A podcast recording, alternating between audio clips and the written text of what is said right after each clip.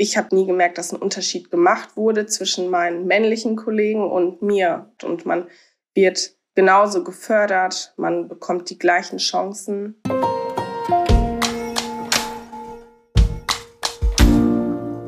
Hi und herzlich willkommen zu einer neuen Folge von Versprochen. Mein Name ist Hanna und als Host dieses Podcasts treffe ich auf spannende Persönlichkeiten.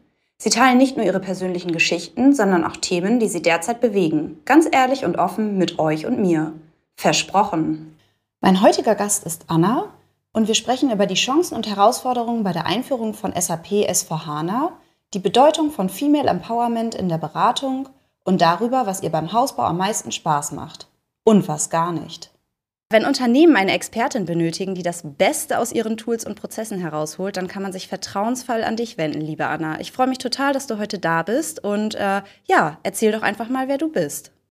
Hi Hanna, ich freue mich auch, dass ich heute bei dir sein kann als Gast in einem Podcast. Ich bin Anna, ich komme aus Soest und ich bin SAP-Beraterin bei PwC. Wenn du einem absoluten Laien, zum Beispiel mir, das muss ich an der Stelle zugeben, erklären müsstest, was SAP S4HANA ist, wie würdest du die Software ganz kurz und knackig beschreiben? Also SAP ist erstmal eine Software, die von verschiedenen Unternehmen genutzt wird, um die Geschäftsprozesse innerhalb des Unternehmens zu steuern. Und das ist eine Lösung, die in unterschiedlichsten Unternehmensbereichen verwendet werden kann, zum Beispiel im Finance-Bereich, ähm, im Controlling, im Einkauf, in der Qualitätssicherung, aber in der Produktion auch natürlich. Alles klar, vielen Dank für die kleine Erläuterung. Ich muss sagen, das hört sich an der Stelle echt ziemlich technisch an. Wenn ich richtig informiert bin, hast du ursprünglich aber keinen äh, Tech- oder IT-Background. Ist das richtig? Ja, das ist richtig. Ich habe ganz normal BWL studiert, ähm, also habe da keinen ähm, Hintergrund, was IT angeht oder Entwicklung beispielsweise. Und wie äh, kommt es, dass du dann trotzdem im Technology Consulting gelandet bist? Also ich habe mich schon immer für Prozesse interessiert, gerade im Bereich der Produktion. Und da, wo ich vorher gearbeitet habe in der Industrie, haben wir auch mit SAP gearbeitet. Und ich fand es super spannend zu sehen, was das System alles kann. Und ähm, ja, deswegen habe ich mich entschieden, in die SAP-Beratung zu gehen, ohne ja besondere Vorkenntnisse im IT-Bereich. Und als SAP-Beraterin hat man jetzt teilweise Schnittstellen mit ja, IT oder Coding, ähm, aber primär benötigt man das eigentlich gar nicht, ehrlich gesagt. Alles klar. Ja, das hätte ich jetzt so als Laien auch nicht vermutet, dass äh, man da gar nicht so, ja, IT oder irgendwas in die Richtung studiert haben muss. Wie ist das denn dann? Äh, unterstützt einen der Arbeitgeber oder vielleicht auch das Team dabei reinzukommen? Wie lief dein Onboarding so ab und deine Einarbeitung?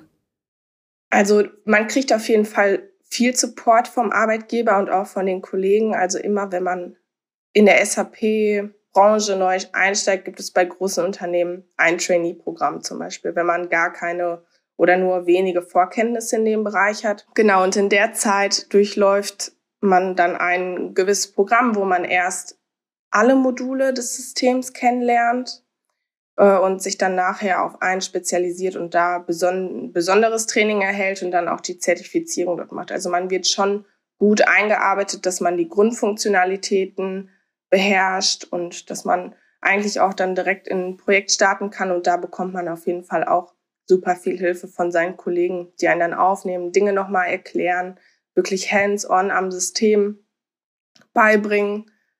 So ist man eigentlich gut gewappnet für die ersten Kundenprojekte. Wenn ich richtig informiert bin, dann dauert ja die komplette Einführung so einer Software teils Jahre und äh, manchmal erlebt man ja als mitwirkende Beraterin oder Berater das Go Live gar nicht so richtig mit, weil man dann vielleicht organisationsbedingt schon äh, längst auf einem anderen Projekt äh, ist.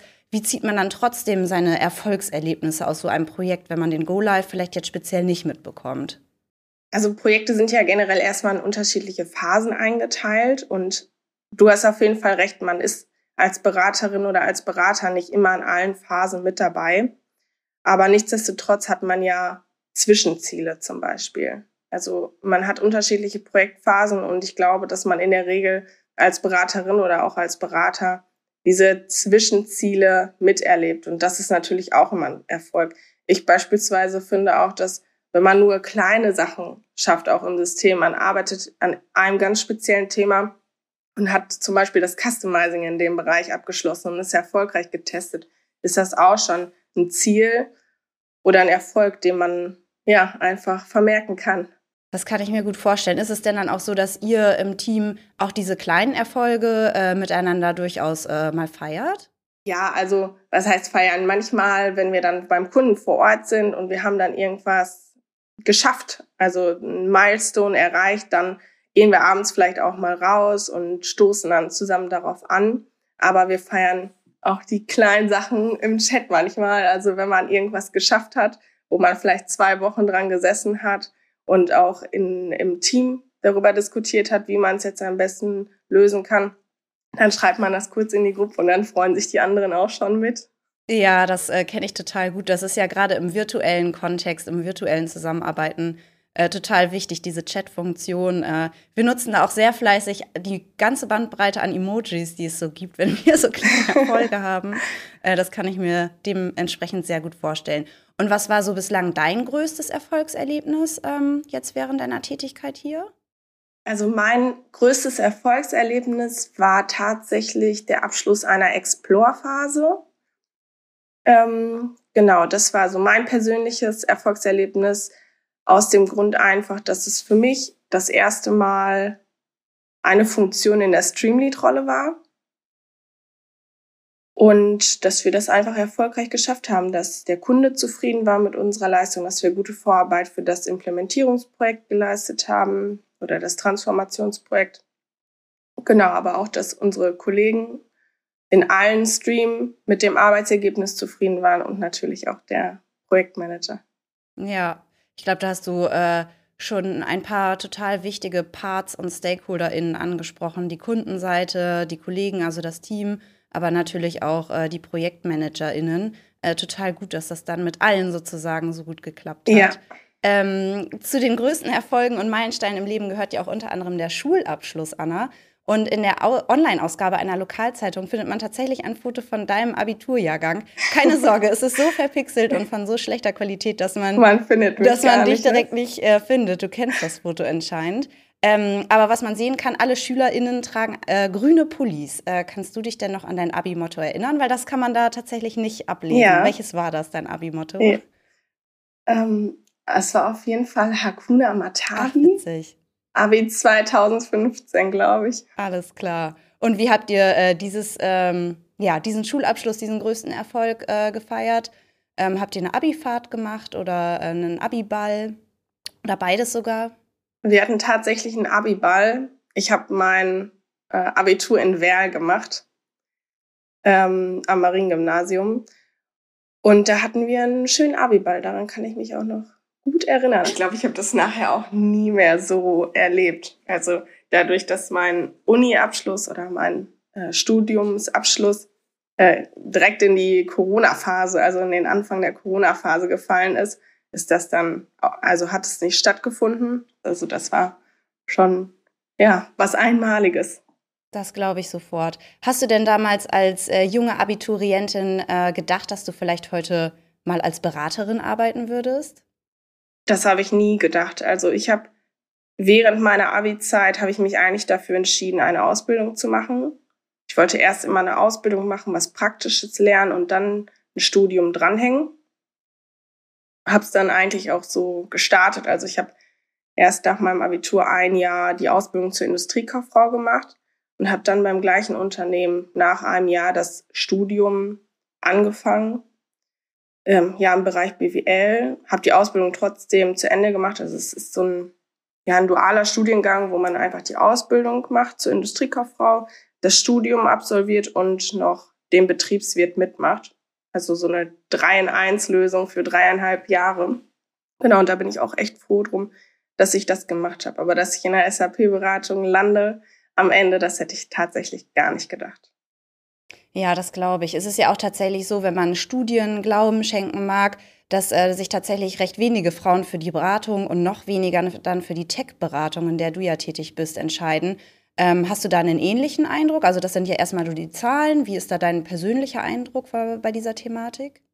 Also man sieht auf jeden Fall, dass es in der SAP-Beratung zumindest weniger Frauen als Männer gibt. Das kann ich schon bestätigen. Mir ist aber auch aufgefallen, dass in der letzten Zeit oder in den letzten anderthalb Jahren deutlich mehr Frauen dazukommen. Also man merkte schon, dass es viel mehr weibliche Trainees gibt. Was natürlich immer noch ein Faktor ist, ist äh, das Modul, in dem man arbeitet. Also mein Eindruck zumindest ist, dass in, in, im Finance-Bereich oder im Einkaufsbereich deutlich mehr Frauen sind als zum Beispiel im Produktionsumfeld. Alles klar. Hast du denn eine Idee, wo diese, also woran das liegen könnte, diese unterschiedlichen Vorlieben für die unterschiedlichen Module, Branchen? Ähm, ich könnte mir vorstellen, dass es tatsächlich daran liegt, dass einige Frauen sich vielleicht einfach nicht trauen, in ja, einen Bereich zu gehen, der meistens von Männern dominiert ist. Aber da würde ich den Frauen, die sich dafür interessieren, auf jeden Fall die Angst nehmen. Also es ist nicht schlimm, in einem Unternehmen zu arbeiten oder in einem Unternehmensbereich, wo es viele Männer gibt. Also ich habe da nie den Unterschied gemerkt oder habe nie gemerkt, dass ein Unterschied gemacht wurde zwischen meinen männlichen Kollegen und mir. Also das habe ich nie gemerkt und man wird genauso gefördert, man bekommt die gleichen Chancen. Ähm, was auch wirklich ein guter und ein wichtiger Aspekt an der Arbeit ist, gerade bei PwC. Das ähm, hört sich total gut an und äh, finde ich auch persönlich total erfreulich, äh, dass da ja scheinbar dann in den letzten Jahren auch eine Entwicklung stattgefunden hat. Du hast ja auch anfangs gesagt, dass du den Eindruck hast, dass sich da auch in den letzten Jahren wirklich viel getan hat. Also dass sich immer mehr, mehr Frauen auch für, für diesen Arbeitsweg, für diesen Karriereweg entscheiden. Ähm, hast du denn äh, den Eindruck, dass da besonders viel jetzt auch gemacht wird an Schulen und an Unis? Ähm, erlebst du das irgendwie mit bei euren Neueinsteigerinnen? Erzählen die davon? Also ich habe schon den Eindruck, dass gerade auch an Universitäten oder an Fachhochschulen mehr Werbung in Anführungsstrichen betrieben wird, auch für IT-Berufe oder für Berufe oder Branchen, die eher männerdominiert sind.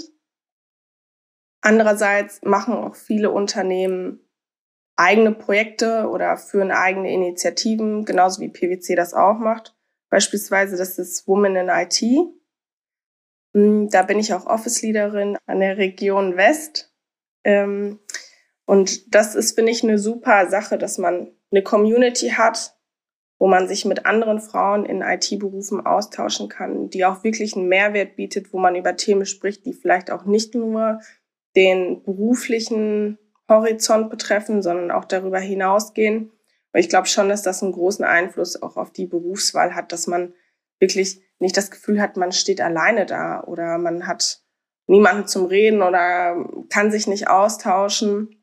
Weil natürlich ist es in jedem Job, es ist nie immer einfach. Aber es ist ja schön zu wissen, dass man ja irgendwie eine Gruppe hat, mit dem man sich austauschen kann, wenn es mal nicht so einfach ist oder wenn man vielleicht ein bisschen Rat oder Support benötigt, dann kann man sich auf jeden Fall auch daran wenden. Ähm, aber nicht nur, wenn man jetzt besondere Herausforderungen hat oder sich austauschen möchte, sondern auch so. Also man braucht ja nicht immer Probleme, um über irgendwas zu sprechen, sondern man kann sich natürlich auch über schöne Dinge oder Weiterentwicklungsmöglichkeiten ähm, unterhalten und ich glaube, gerade Frauen können das vielleicht auch ein bisschen besser nachvollziehen, dass man bei einigen Themen einfach eine gewisse Hemmschwelle hat. Zum Beispiel, wenn es um Selbstmarketing geht. Das ist ja auch immer ein großer Punkt. Männer können das ja gefühlt hervorragend. Bei Frauen liegt die Hemmschwelle, das zu tun, oft etwas höher. Und das war zum Beispiel auch ein Thema, was wir in der äh, WeIT-Community mal behandelt haben, wo dann eine Speakerin kam und einfach einen Vortrag dazu gehalten hat, warum es wichtig ist, wo die Unterschiede zwischen Mann und Frau liegen und wie man auch bei sich persönlich ansetzen kann und schauen kann, wie man diesen Aspekt, wenn man das denn möchte, vorantreibt. Was hast du äh, persönlich dann von diesem Vortrag der Speakerin mitgenommen? Also erstmal natürlich die Unterschiede. Mir war das im Vorhinein gar nicht so klar, dass es da Unterschiede gibt zwischen Mann und Frau. Ähm, und dass es auch für den beruflichen Werdegang natürlich wichtig ist, das zu tun. Also das heißt jetzt nicht, dass man bei LinkedIn jeden Tag irgendetwas posten muss, sondern das heißt natürlich auch, dass man sich intern austauscht, dass man networkt innerhalb des Unternehmens, aber auch außerhalb. Also man kann auch durchaus eine gute Beziehung in Anführungsstrichen zu seinen Kunden pflegen oder zu anderen Beraterinnen aus anderen Unternehmen. Ja, das glaube ich sofort. Ähm, ich glaube, dass äh, das Stichwort Netzwerk ist da total wichtig an der Stelle ähm, und dann auch über verschiedene Ebenen. Aber auch genau wie du gesagt hast, dass man nicht ähm, zwingend alles machen muss, wenn man sich vielleicht nicht so wohl damit fühlt in den sozialen Netzwerken, jeden Tag etwas zu posten, dann äh, kann man eben auch auf anderer Seite sein, sein Netzwerk weiter ausbauen. Das hört sich spannend an. Was sind äh, genau deine Aufgaben bei diesem ähm, Netzwerk in der Region West? Ähm, meine Aufgaben ja, sind eigentlich relativ breit gefächert. Also wir, also ich mache das nicht alleine, um es erstmal vorweg zu sagen. Wir sind da mehrere Mädels, die das für die Region West betreuen. Und es gibt natürlich auch ein Team, was es deutschlandweit betreut.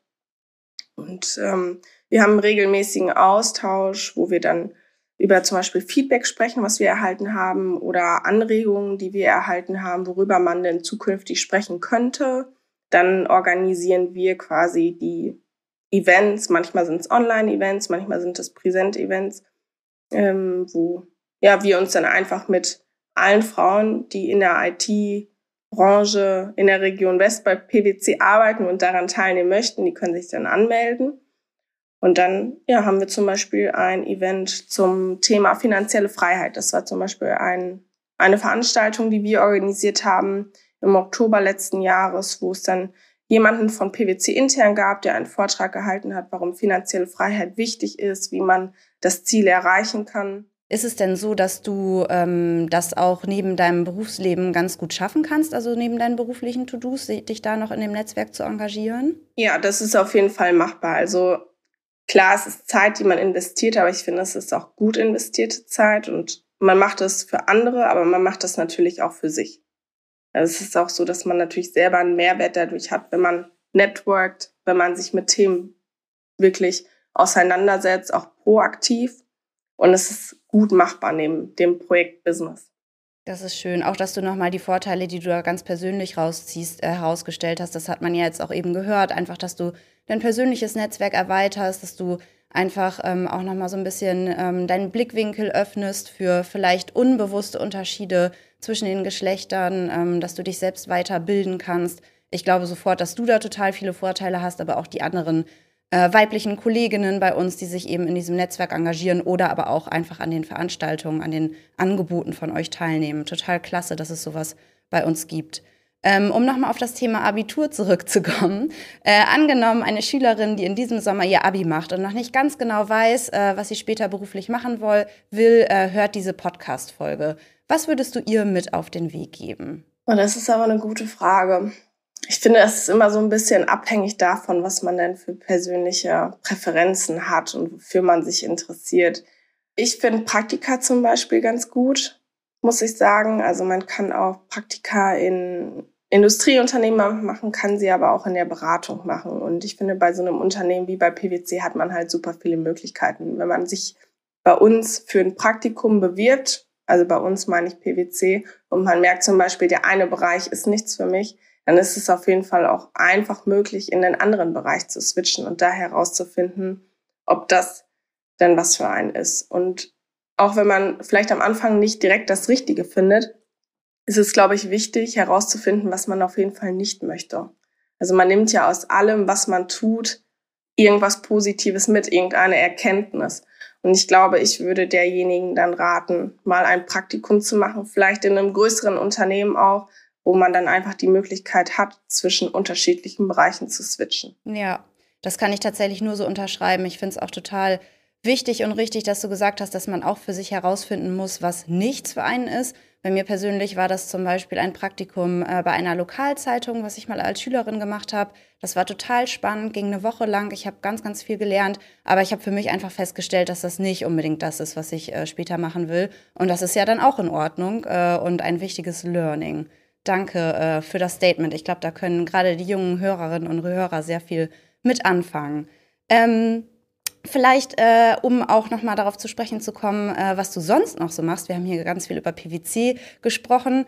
Ähm, habe ich gehört, dass du, wenn du äh, abends nach Feierabend deinen Laptop aus der Hand legst, äh, eigentlich direkt momentan das nächste Werkzeug in die Hand nimmst, weil du nämlich gerade ein Haus umbaust. Äh, was macht dir bei diesem Hausumbau am meisten Spaß? Oh, was macht mir da am meisten Spaß? Wenn es problemlos läuft, dann macht es am meisten Spaß. Aber ähm, was mir persönlich, glaube ich, am meisten Spaß macht, ist die Planung von Sachen. Also das macht, finde ich immer ganz cool, wenn man eine Idee hat und das dann am Ende auch umsetzt. Also es können ja die verschiedensten, verschiedensten Dinge sein, ob es die Badplanung ist oder die Küchenplanung. Man hat ja eine Vision, man weiß ja eigentlich schon, wie es sein soll. Dann berät man sich ja oft mit Experten auch, die es besser wissen, muss man einfach sagen, was praktikabel ist und was nicht. Und wenn es dann am Ende fertig ist, dann ist es schon ein tolles Gefühl und auch ein Erfolgserlebnis, dass man auch daran mitgewirkt hat. Genau, und das macht, glaube ich, am meisten Spaß. Glaube ich. Das ist ja auch ein schöner Rückbezug zu dem Beginn unserer Folge, äh, wo wir auch auf Erfolgserlebnisse eingegangen sind. Und dass es ganz wichtig ist, da auch die Zwischenerfolge zu feiern. Nicht nur das fertige Projekt, das Go Live und nicht nur das fertige Haus, sondern auch wenn vielleicht irgendwie die Fliesen fürs Badezimmer ausgesucht wurden, dass das dann auch schon ein kleiner Erfolg ist. Das stimmt. Gibt es denn auch etwas, was dir beim äh, Hausumbau, Hausbau überhaupt gar keinen Spaß macht? Also prinzipiell läuft beim Hausbau ja auch nicht immer alles glatt, muss man sagen. Also es gibt schon immer mal wieder Sachen, die, ja, so Rückschläge. Und was mir da am wenigsten Spaß macht, ist tatsächlich mich darum zu kümmern, ehrlicherweise. Das glaube ich. Also wenn man dann so einen Wasserschaden hat und sich dann darum kümmern muss, kurz vor Weihnachten, oh das macht dann nicht so viel Spaß. Aber wenn der dann behoben ist und alles läuft, ist es natürlich umso schöner. Aber ich finde so administrative Tätigkeiten immer irgendwo hinterher haken. Wie, wie sieht's denn aus? Dann kommt ihr wieder. Das ist ja nicht mein Favorite Part. Das glaube ich sofort. Gerade ja auch vor dem Hintergrund, dass du einfach einen intensiven Arbeitsalltag hast und äh, das dann ja komplett auch einfach nebenbei machst. Das glaube ich sofort. Äh, wenn du denn dann äh, zwischen dem Job und dem Hausumbau noch, äh, sagen wir mal, dir mal spontane Stunde Zeit freischaufeln kannst, wie, wie würdest du diese Stunde nutzen? Das kommt ganz auf den Tag an, wie der so gelaufen ist. Wenn er richtig anstrengend war und ich richtig, ja, müde, K.O. bin, dann würde ich mich, glaube ich, nur auf die Couch legen und Fernsehen oder was heißt Fernsehen? Eher Streamingdienst einschalten. ähm, wenn er ganz okay war und ich noch ein bisschen ja, aufnahmefähig bin, würde ich, glaube ich, ein Buch lesen. Sehr gut. Total verständlich, dass es einen da einfach abends auch auf die Couch verschlägt. Gerade bei dem, die Folge wird ja im März erscheinen, ähm, bei dem äh, recht äh, ja, winterlichen Wetter, was wir jetzt gerade noch haben. Genau, das Couch auch oft eine gute Option, würde ich sagen. Genau, das sehe ich auch so und das würde mir ganz genauso gehen. Anna, es hat mich total gefreut, äh, heute mit dir zu sprechen. Ich finde, die Zeit, die ist wie im Flug vergangen. Äh, unsere Podcast-Folge, die ist tatsächlich jetzt auch schon zum Ende gekommen, aber wie äh, versprochen bei unserem Podcast, gehört das Schlusswort dir. Also bitteschön. Vielen Dank, auch vielen Dank an dich, Hanna, dass ich heute dein Gast sein durfte und was über meinen Job als SAP-Beraterin bei PwC erzählen konnte, aber natürlich auch über mich selber. Und ich hoffe, dass ich einige, vor allen Dingen Frauen dazu motivieren konnte, sich vielleicht etwas ja, in der IT-Branche umzusehen und wenn das Interesse daran liegt, sich auch ja, dazu ermutigen, ähm, ja, Kolleginnen oder Kollegen oder Bekannte anzusprechen oder vielleicht auch bei PwC mal selber nachzufragen oder natürlich auch bei anderen Unternehmen, äh, ob man da mal reinschnuppern kann und ja, sich einfach trauen, auch mal neue Dinge zu machen. Ich konnte halten, was ich versprochen habe, dann teile diese Podcast-Folge mit Personen, denen sie auch gefallen könnte. Abonniere unseren Podcast auf den gängigen Plattformen und hinterlasse eine Bewertung. Wir hören uns wieder, versprochen.